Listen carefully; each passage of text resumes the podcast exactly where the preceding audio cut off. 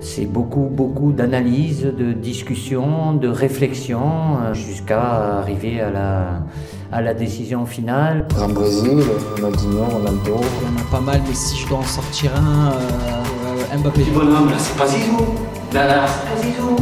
Là, c'est truc. Je vais faire le choix du cœur, je dirais Ronnie, parce que voilà, il a laissé sur son passage un, un héritage extraordinaire. Lucas peut jouer ici, peut jouer là. C'est le l'attaquant. Bonjour à toutes et à tous, bienvenue dans cet épisode 3 de la saison 2 de Jeux en Triangle. C'est toujours le même plaisir de retrouver David Hernandez et Geoffrey Stein autour de la table. Bonjour messieurs, est-ce que tout va bien? Tout va bien, tout va bien, et toujours un plaisir de se retrouver pour une petite session. C'est- C'est le petit plaisir hein, de chaque. Plus de chaque jeudi, mais d'un jeudi sur deux, du coup. C'est accompagné d'un beau soleil comme ça en plus. Semaine B. Semaine. J'ai Alors. techno demain. Avant de se lancer, on rappelle comme d'habitude qu'on est disponible sur euh, toutes vos plateformes euh, de podcast préférées et que vos abonnements, partages, recommandations comptent beaucoup pour nous.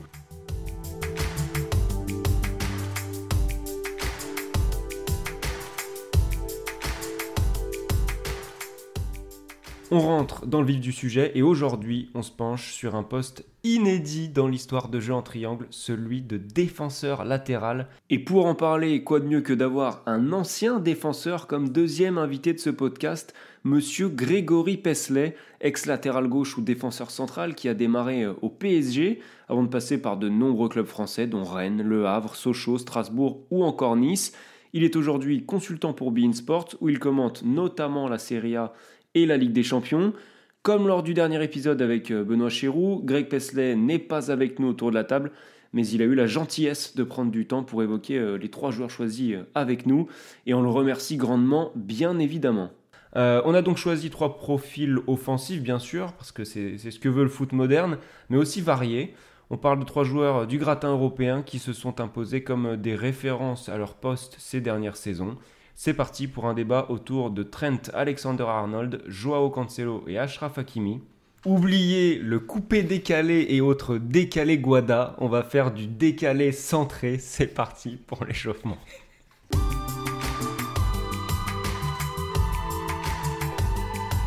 On se lance donc avec euh, l'échauffement. Geoffrey, si tu veux démarrer.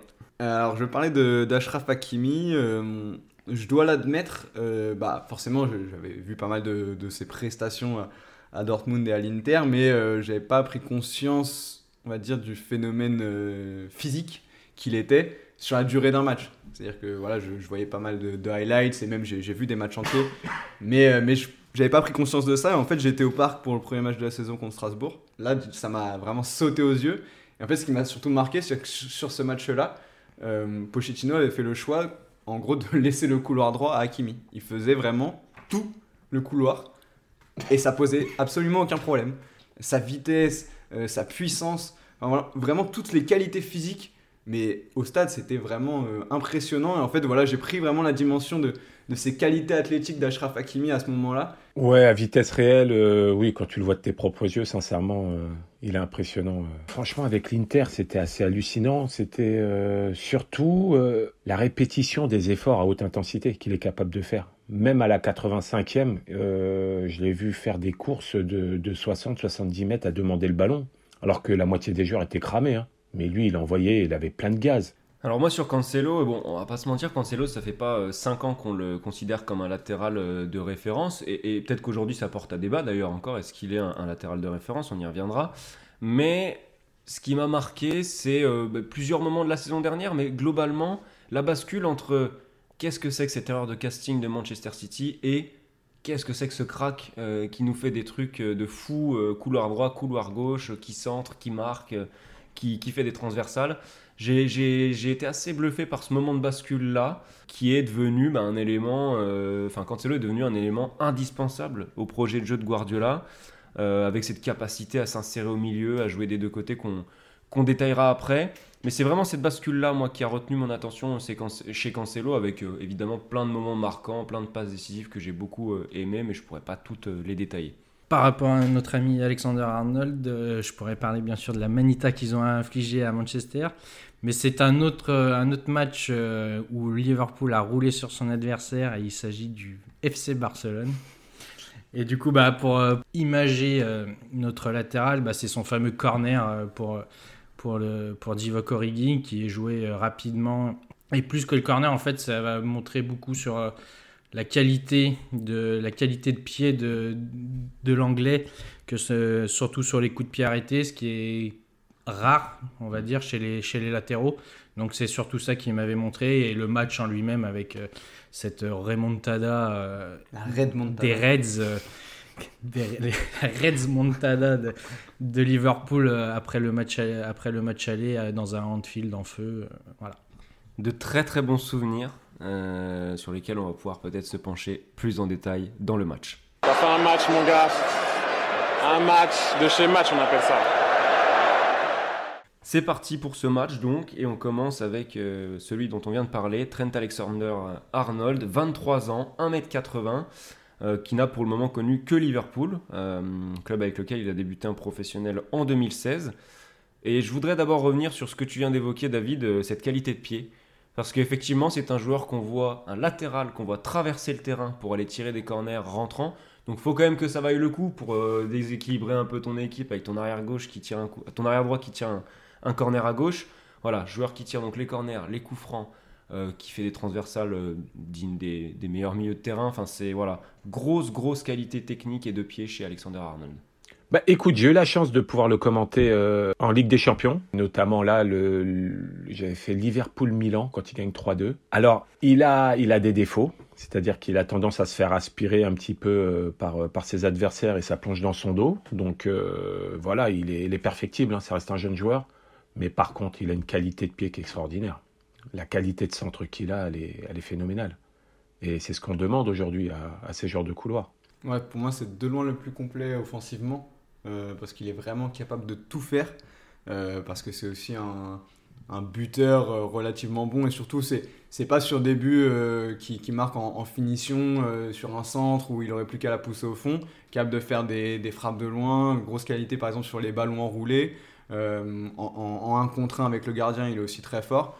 Très bon aussi pour, pour combiner avec, euh, avec son milieu euh, ou, ou son, ou son attaquant devant. Euh, par exemple, son, duo avec Salah, c'est vraiment, vraiment intéressant. Grosse complémentarité des deux. Et, je trouve que ça montre une autre chose chez Alexander Arnold, son duo avec Salah, c'est sa personnalité.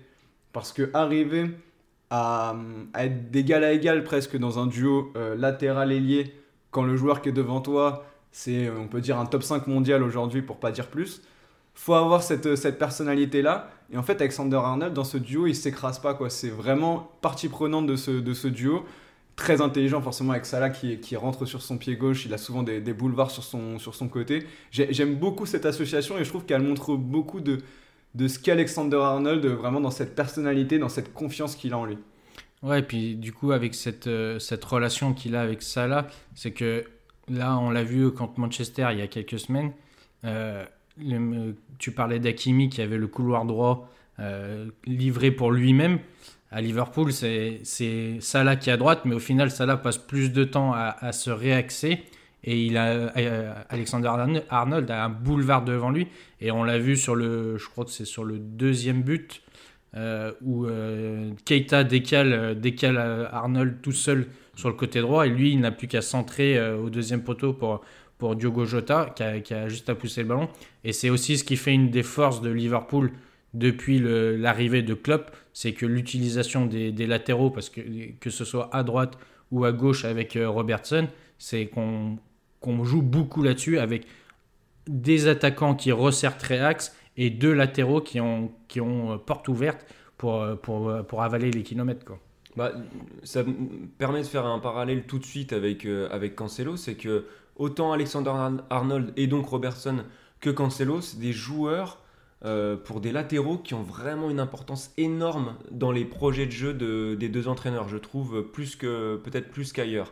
Euh, et donc dans cette capacité à prendre le couloir, il a lui aussi cette capacité à répéter les courses, les courses, les courses, avec des qualités physiques quand même assez hors normes. Euh, il a joué tous les matchs de première ligue de la saison 2019-2020 et la saison dernière, il en manque deux. Donc c'est vraiment euh, un joueur euh, apte à, répéter les efforts dans un championnat ultra exigeant, avec un style de jeu ultra exigeant. Et, euh, et bizarrement, c'est l'aspect physique par contre qui lui a empêché pour l'instant de prendre le pouvoir en sélection. Il a notamment manqué l'euro pour bah, sur blessure. Et il a, je crois, 14 sélections pour le moment. Donc c'est pas énorme par rapport à son importance à Liverpool. Il y a une petite concurrence sur, euh, sur le poste en, en équipe d'Angleterre. Il y a Trippier, il y a Wan Bissaka, euh, éventuellement Kyle Walker, même si maintenant il joue un, un peu plus dans, dans l'axe. Euh, et, et aussi, je pense qu'il paye avec l'équipe d'Angleterre euh, le fait que ça soit moins structuré. C'est moins un système. Parce que pour moi, Alexander Arnold, c'est vraiment le joueur clopien par excellence. C'est-à-dire qu'il y a qualité technique et intensité physique. Il y a vraiment ce mélange-là. Un contre-presseur de très grande qualité, parce qu'il arrive vraiment à, à- anticiper des actions. En gros, il part, il part, enfin, c'est deux latéraux avec Robertson et même un Van Dyke derrière qui pousse tout le monde. On sent que c'est des joueurs qui sont capables d'être très très proches de, de- leur adversaire. Dès que ça presse devant, ils y vont et comme on dit, euh, capacité vraiment à, répéter les courses. Et au-delà de ça, ce que je trouve intéressant avec Alexander Arnold, c'est son côté malléable tactiquement. C'est-à-dire qu'en effet, c'est un latéral, mais moi, ça m'étonnerait pas que dans 3-4 ans, il ait une reconversion au milieu de terrain dans un système à la clope. Franchement, je, je- pense vraiment capable d'être peut-être pas un 6, mais plutôt un relayeur euh, très intéressant parce qu'il a vraiment toutes les qualités pour là aujourd'hui. Euh, S'il se recentre un petit peu euh, pour jouer à 3, Robertson a moins cette capacité-là, je trouve. Mais Alexander Arnold, il n'est pas embêté dans les petits espaces, très bon jeu long comme, comme on l'a déjà dit. Donc vraiment, c'est un joueur qui est, qui est capable de d'être très protéiforme et ça c'est parfait pour, pour le jeu de Klopp. Ouais, bah, pour, pour continuer sur ce que tu dis, on le voit déjà, on commence déjà un peu à le voir. Ah, On revient toujours sur ce match contre Manchester parce que c'est un peu le dernier, la dernière référence euh, pour Liverpool. Déjà dans ce match, on, a vu des latéraux déjà beaucoup moins portés sur l'avant et un Alexander Arnold déjà un peu plus axial, non pas aux côtés de Van Dyke, mais beaucoup plus aux côtés de Milner avant qu'il sorte et Keita. Mais c'est aussi pas vraiment une entre guillemets découverte pour ceux qui connaissent un peu Alexander Arnold. Quand il était chez les jeunes, il évoluait déjà à ce poste de milieu de terrain euh, central. Il pourrait s'adapter sans aucun problème, comme l'a fait un, un Fabinho. Voilà, lui qui a joué latéral droit euh, au milieu, il est extraordinaire. Après, Alexander Arnold, sincèrement, je- ce rôle dans le couloir lui va à merveille. S'il joue dans un schéma peut-être en 4-2-3-1, bah, tu le mets dans les trois euh, un peu plus haut, côté droit, ça peut le faire, parce qu'il sera déjà dans une position haute, et avec une sécurité derrière lui, et pourra éventuellement t'aider dans le repli défensif, parce que voilà, ça fait partie de son bagage en tant que latéral. Mais euh, non, moi je l'aime bien moi dans, sur un côté. Et je trouve que, comme tu, ça revient, ça rejoint ce que tu dis, ce, ce parcours et cette formation comme milieu de terrain euh, lui sert aujourd'hui en tant que latéral euh, techniquement. Ouais, et puis ça se retrouve dans, dans ses statistiques, hein, parce que ça, c'est peut-être qu'on le fera aussi avec Hakimi derrière, c'est un aspect essentiel euh, du joueur, c'est ses stats de passes décisives notamment. Euh, entre les saisons 2018 et 2019 et la 2019-2020, 25 passes décisives en première ligue, 31 euh, toutes compétitions confondues. Et euh, il avait battu le record de passes décisives pour un défenseur, pour un défenseur pardon, sur une saison de première ligue avec 12 puis 13 passes en première ligue. Donc c'est un joueur voilà, absolument énorme dans la, dans la zone de vérité, mais qui défend aussi très très bien. Tu l'as dit tout à l'heure, contre-pressing, mais je trouve qu'il défend pas si mal aussi quand il est obligé de reculer un petit peu. Il sait, il sait vraiment bien se positionner, et puis il a les- le- le- la tonicité sur les premiers appuis aussi pour bien répondre à des, des joueurs même très rapides. Donc euh, ça en fait un joueur très complet. Il a, il a un peu un défaut de jeunesse, euh, je dirais, sur la concentration euh, et sur le placement de temps en temps. Il y a, il y a quelques, quelques erreurs là-dessus. Après, voilà, c'est un joueur encore loin d'être loin d'être façonné complètement. Il a encore le, le temps pour évoluer là-dessus. Et hum, il sort aussi d'une saison compliquée. Tout Liverpool a, a vécu une saison 2020-2021 compliquée avec beaucoup de blessures. Euh, voilà, cette sortie d'un titre de champion d'Angleterre qui a été un peu difficile à, digérer. Il n'a pas réussi à, tirer son épingle du jeu dans, ce marasme de Liverpool. Par contre, là, son début de saison, il est en train de rappeler que c'est un latéral droit de très haut niveau, de niveau européen. Euh, Il y a déjà des stats qui sont en hausse euh, vraiment. Et j'ai regardé par exemple sur des stats euh, type passe clé ou pourcentage de passes réussies. Là, il est en sensible hausse par rapport à ce qu'il a l'habitude de faire. Par exemple, sur le pourcentage de passes réussies, c'est la première fois qu'il est au-dessus de 80%. D'habitude, il était au- autour de 75%. Et là, il a vraiment passé, passé un cap à ce niveau-là. Et vraiment, ça se voit qu'il qu'il s'épanouit vraiment là dans, dans ce que fait euh, Liverpool depuis le début de la saison. Et c'est vraiment intéressant, je trouve, cette évolution. Et tu sens qu'il devient de plus en plus précis dans ce qu'il fait, de plus en plus contrôlé. Euh, le jeu est un peu en train de ralentir, on va dire, pour lui. Et, et vraiment, je, je suis très inté- intéressé de voir à quel point il va pouvoir euh, évoluer dans les années à venir. Oui, parce qu'il faut pas oublier qu'il a que 23, Mm. 22, 23 ans. Il a, il a entre guillemets que 5 saisons derrière lui. Et euh, c'est, il, est, encore en, pleine, en, pleine, en plein façonnage, en pleine formation du haut niveau. Et c'est sur, surtout sur l'aspect défensif, moi je trouve qu'il doit, qu'il doit, qu'il doit s'améliorer. Parce qu'en fait, on parle de, qu'il n'a pas été, qu'il a subi un peu la baisse de régime de Liverpool. Mais ça peut aussi être peut-être une de ses limites, c'est que quand le collectif général baisse, lui aussi, n'est pas lui aussi baisse et n'est pas capable d'élever son niveau. Euh, J'ai le souvenir que la saison dernière en Ligue des Champions, euh, toutes les équipes adverses alors, passaient de son côté presque, parce que dans son positionnement, dans son placement, il est encore très friable et il doit encore s'améliorer là-dessus. Ouais, puis il a un petit côté euh, par moment bad boy, alors qui est pas toujours négatif, mais il a un petit côté tête brûlée par moment où il va très souvent aller dans la confrontation, je trouve, très souvent être dans la provocation. Euh, Peut-être qu'il il peut se disperser un petit peu sur, certaines, euh, sur certains moments où justement ça ne tourne pas rond pour Liverpool. C'est très souvent que je l'ai vu aller euh, voilà, tête contre tête ou narguer un peu. Enfin voilà, et ça je pense qu'il perd un peu de l'énergie, mais ça va aussi. Bon, avec, la, avec la jeunesse, quoi.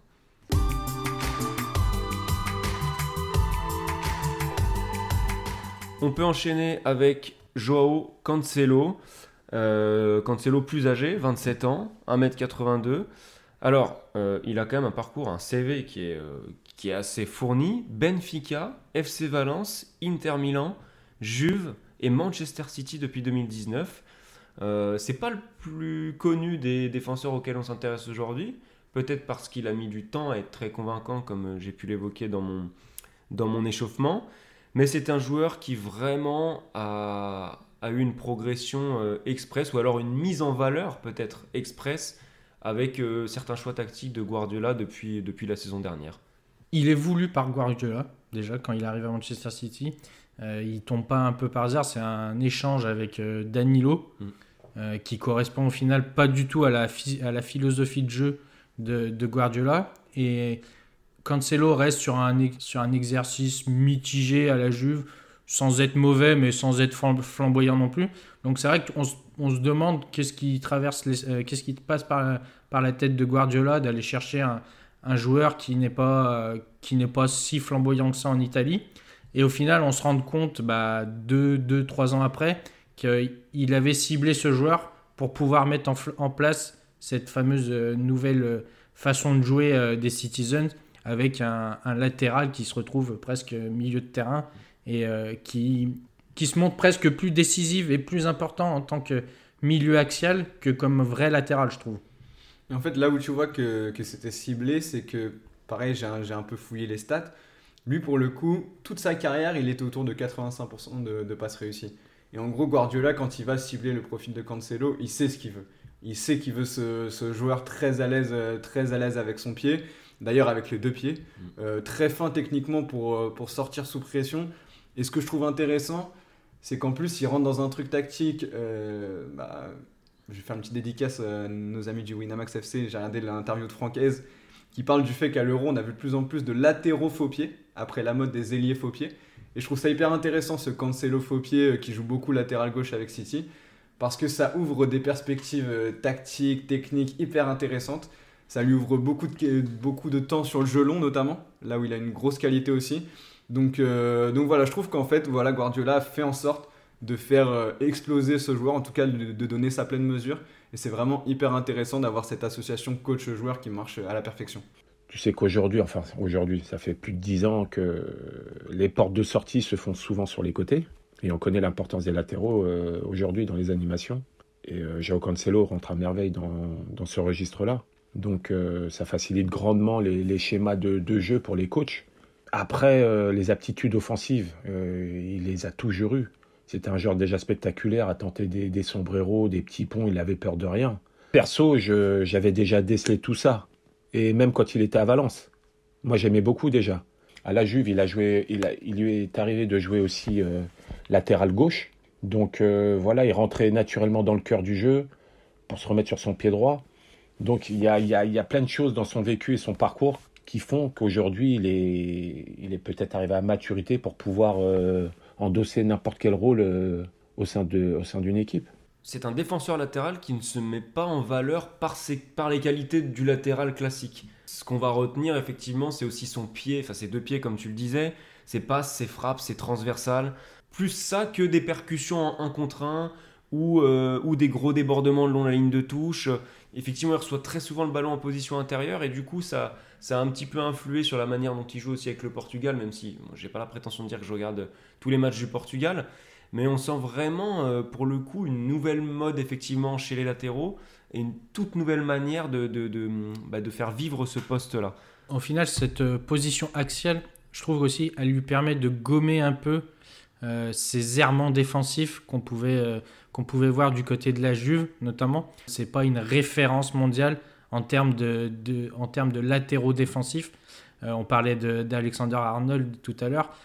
Cancelo, c'est un peu pareil. C'est vraiment un, latéral qui est porté vers l'avant et qui, entre guillemets, le job défensif vient un peu en second, en second plan. quoi. C'est pas, pas celui qui, qui va mettre des, des pains, qui va tu parlais de Petit Pont, voilà, il est là pour jouer, il a, il a le, le sang, le sang rogabonito un peu.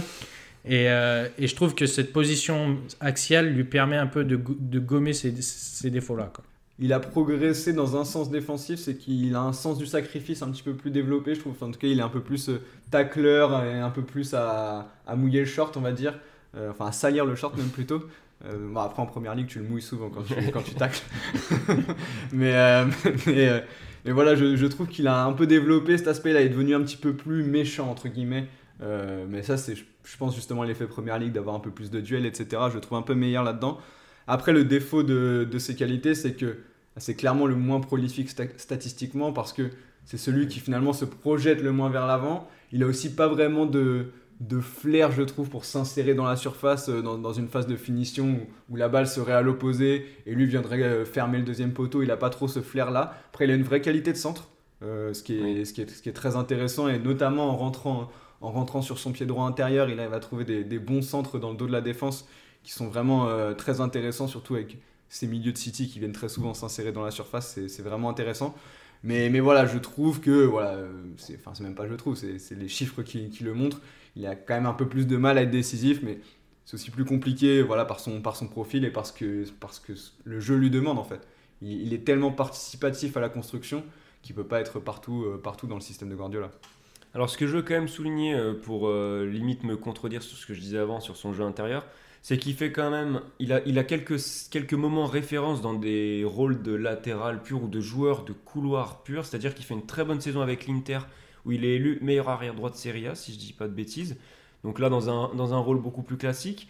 Et euh, il y a cette. Euh, tactiquement, il n'est pas seulement malléable sur le côté euh, je suis capable de jouer à gauche et plus intérieur, il est aussi capable de jouer plus haut. Avec Valence, il fait une. Je crois qu'il fait une vingtaine de matchs comme milieu droit sur une saison en 2016-2017. Et puis il s'adapte aussi à des entraîneurs très différents. Il a donc brillé à Valence avec Nuno Espirito Santo, qui prône un jeu un peu plus vertical, peut-être un peu plus défensif aussi, mais aussi avec Guardiola. Donc c'est quand même des joueurs que vous pouvez, tant dans le dans la, dans, la, dans la philosophie de jeu que dans ce qui lui est euh, demandé euh, en, en, termes de positionnement, qui peut s'adapter à, à, beaucoup, beaucoup de choses différentes. Juste le petit truc que je noterais par rapport à Cancelo en plus, c'est son parcours en sélection qui est un petit peu paradoxal pour l'instant. C'est-à-dire qu'il s'impose au fur et à mesure comme un, comme un titulaire, mais euh, à la Coupe du Monde 2018, il est encore remplaçant. Euh, le Final Four de Ligue des Nations, la grande Ligue des Nations maintenant qu'on l'a gagné. il, il, était remplaçant aussi. Là, il rate l'Euro à cause du, du Covid, euh, où il, il l'a contracté juste avant le début de la compétition. Donc, du coup, euh, pas encore de moment référent. Ça va aussi avec un palmarès où il a été champion quasiment partout où il est passé. En tout cas, Benfica, Inter, City, enfin non, plutôt la Juve. Oui. La Juve et City, donc il est déjà champion dans, dans trois pays différents il manque encore un, un grand titre, bah, comme il aurait pu avoir en finale de Ligue des Champions la, la, saison dernière. Il manque encore un grand titre pour cimenter vraiment sa place euh, à un très haut niveau européen. On est bon sur Joao Cancelo, on peut passer à, au Parisien, Ashraf Hakimi.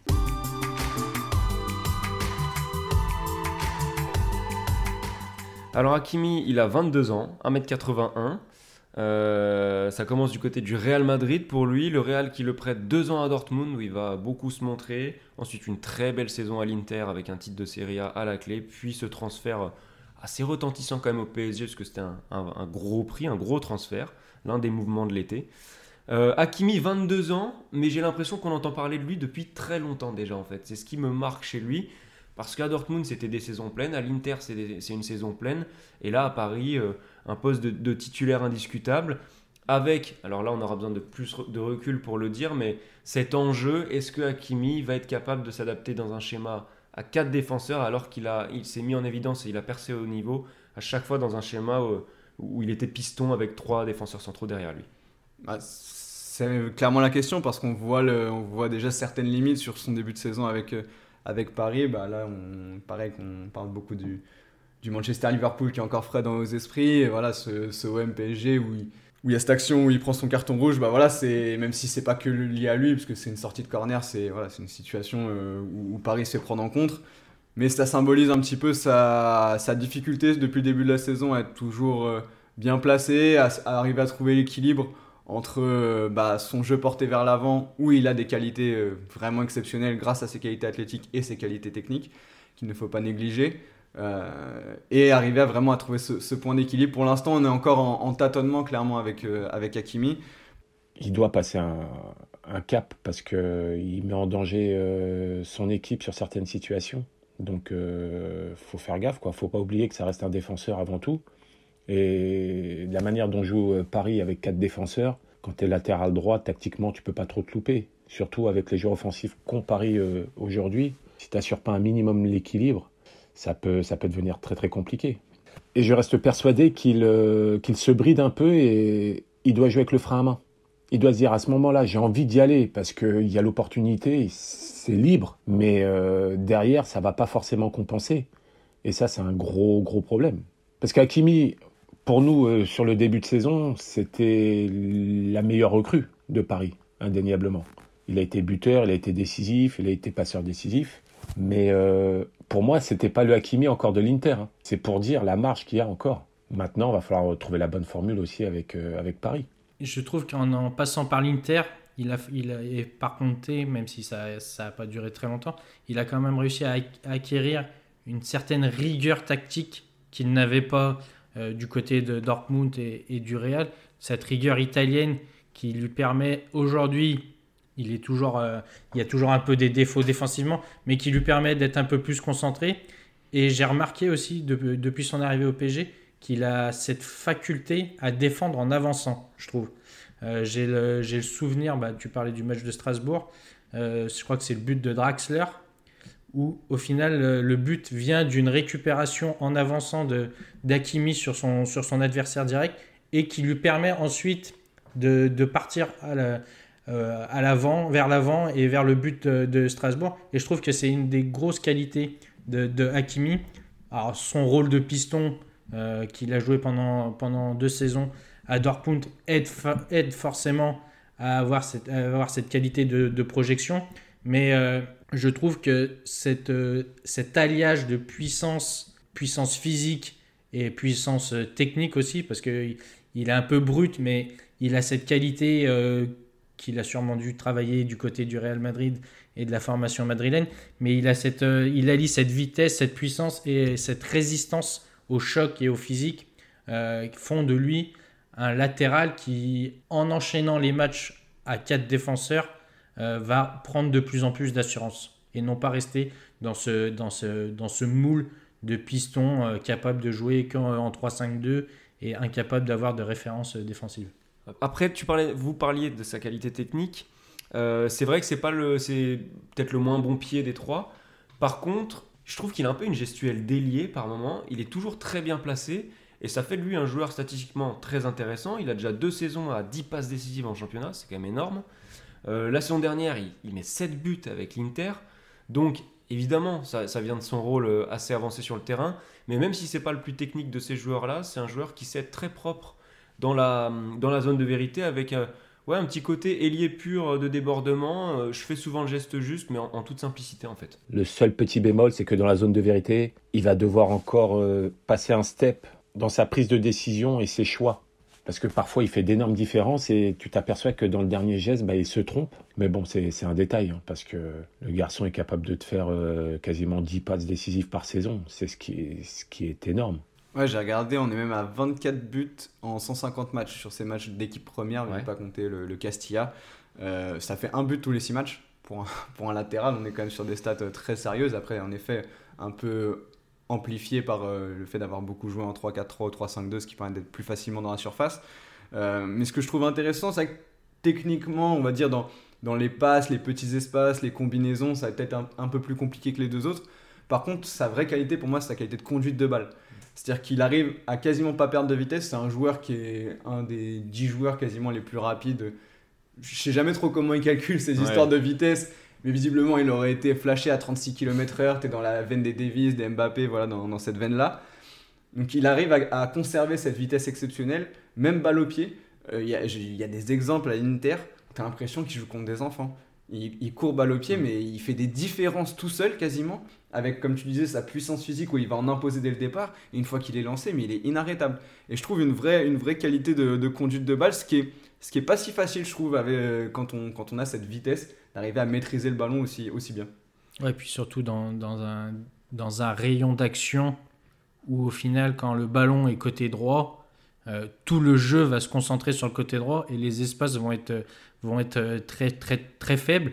Et pour revenir à cette qualité, de, qualité technique et qualité offensive, pour moi, c'est le plus clinique même des trois euh, offensivement. Euh, je crois que c'est bah, en trophée des champions qui marque. Non, ouais, c'est un match amical où en fait tu le vois, euh, il est sur son côté, il rentre, et puis à la différence peut-être d'un An- Alexander Arnold qui va chercher à vouloir jouer en retrait sur un des attaquants, lui il s'est pas posé de questions. Il a vu le but même en angle fermé, il a décoché une grande mine et ça finit sous la barre. Et c'est aussi une, je trouve que c'est une de ses qualités, c'est qu'il est un peu attaquant dans l'âme en fait, je trouve.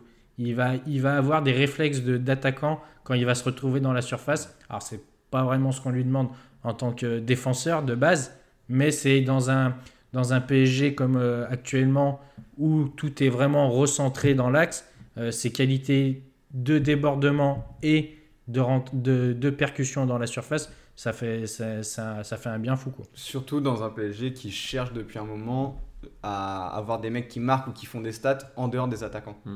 Et bah, par exemple, Hakimi, il te met le but de la victoire à 95e à Metz. Euh, ça, c'est un truc immensément valuable pour le PSG parce que vraiment, il cherche cette capacité à être dangereux autrement que par les stars de devant. Un autre point que je trouve intéressant chez Hakimi, c'est euh, le côté, enfin le, le fait qu'il ait su s'adapter à la Bundesliga. Bon, la Liga, il y a peu joué, mais Bundesliga, euh, Liga, Serie A, maintenant la Ligue 1. Et je trouve que ça colle bien avec l'aspect un peu euh, multiculturel du bonhomme, euh, international marocain, mais sa langue maternelle c'est l'espagnol. Donc je trouve que dans un vestiaire, ça doit être aussi très sympa d'avoir un joueur comme ça. Et bon, c'est pas, pas un aspect terrain important, mais, mais je trouve que ça colle assez bien au, au personnage, ce côté, je m'adapte à, à beaucoup de vestiaires, ça a l'air d'être un joueur aussi assez facile à vivre. Donc euh, ça, c'est quelque chose que je voulais souligner à, à son sujet. Puis on va pas se mentir, hein, ça fait du bien au PSG d'avoir un latéral droit. Ah, par rapport à Thomas Meunier, c'est un Legion grade quoi. Non, mais aussi, c'est ce qui. En, tu- en début, tu parlais du, du prix qu'a mis le PSG, c'est 65 millions d'euros, je crois. Ouais, 60, Ouais, 65. 60. Ouais.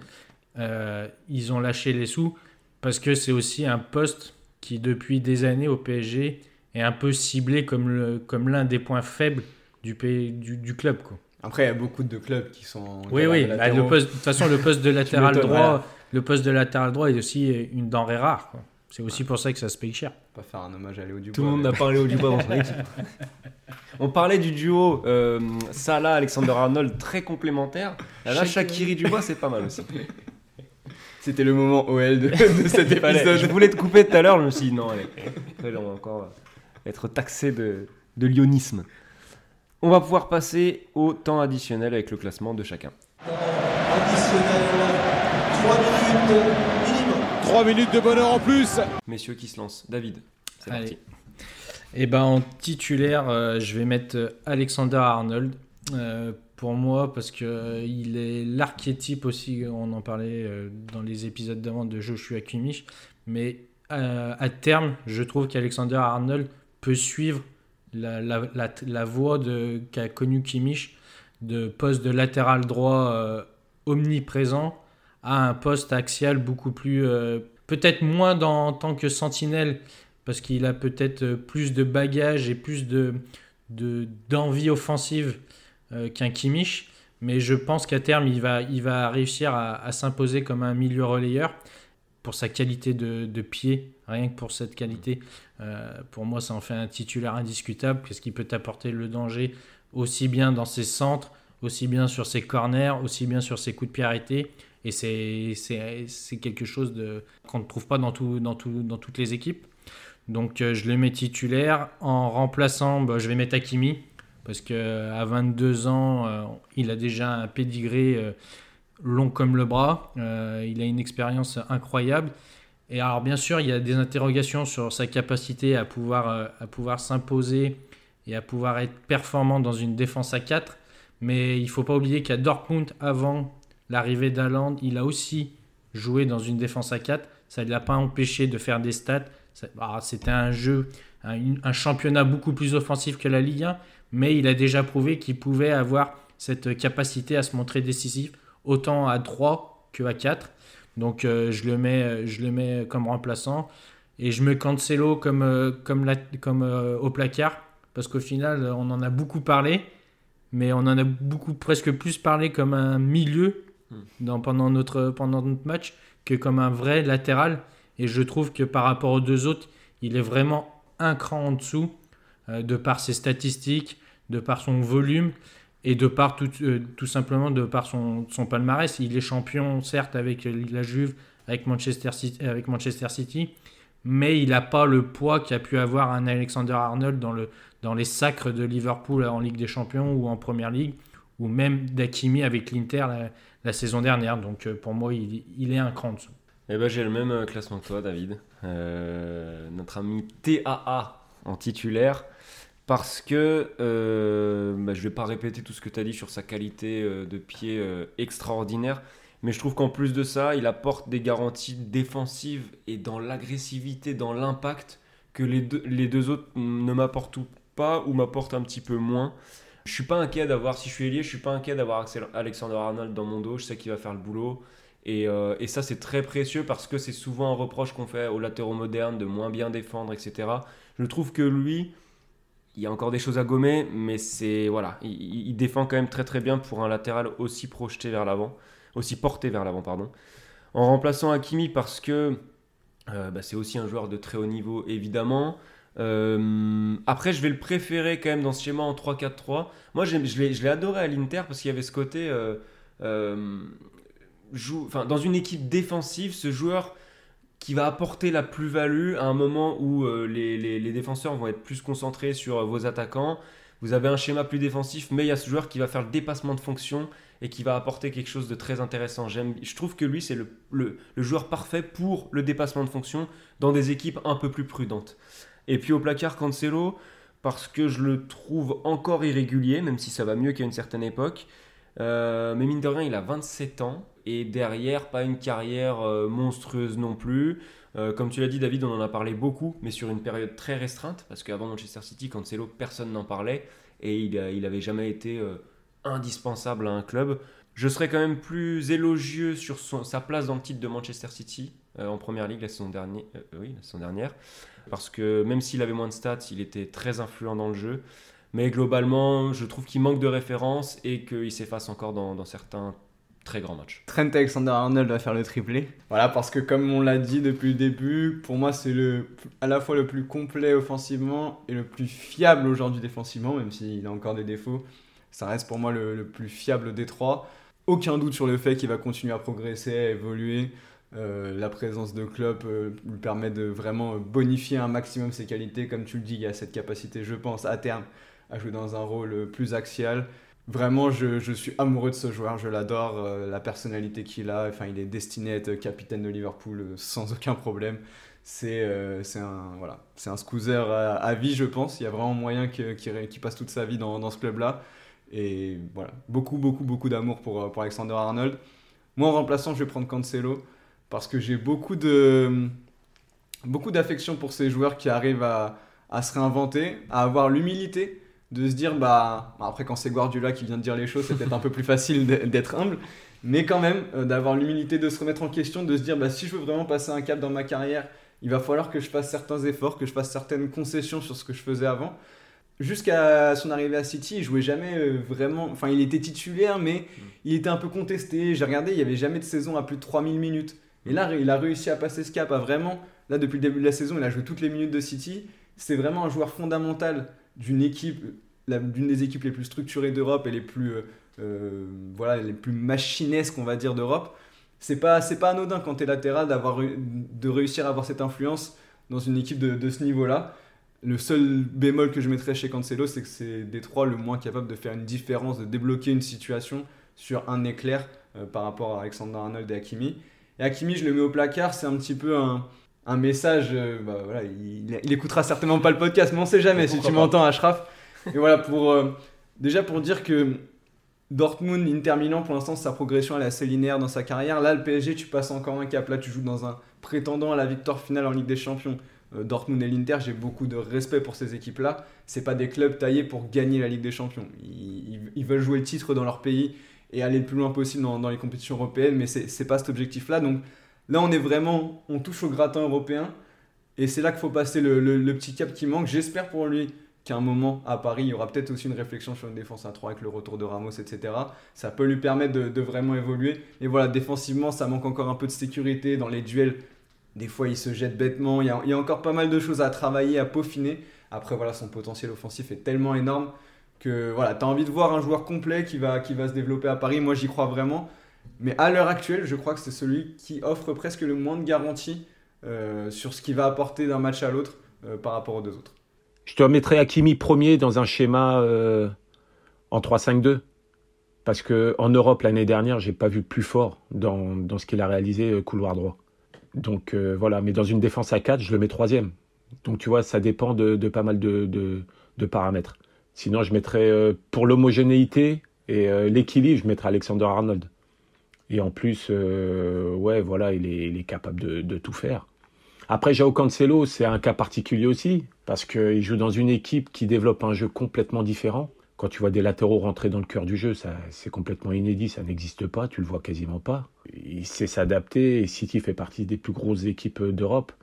Donc ça prouve que lui, en tant que titulaire, et encore que, parce que bon, Walker a beaucoup joué aussi, donc euh, c'est vrai que c'est délicat votre émission quand même. Hein. Pas évident de faire un choix. Hein.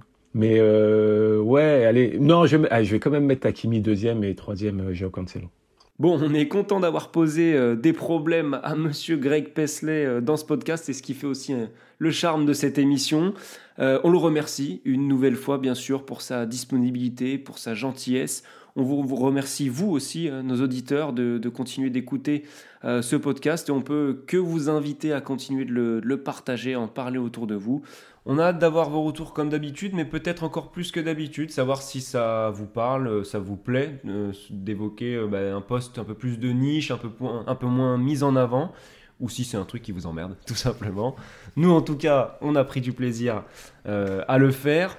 Et, eh bien, on se dit à dans deux semaines pour, pour un, nouveau, un nouveau numéro sur un poste différent, évidemment. D'ici là, donc portez-vous très bien. Merci David, merci Geoffrey. On se retrouve dans deux semaines. A plus. Merci les gars, merci Ciao à tous. tout le monde.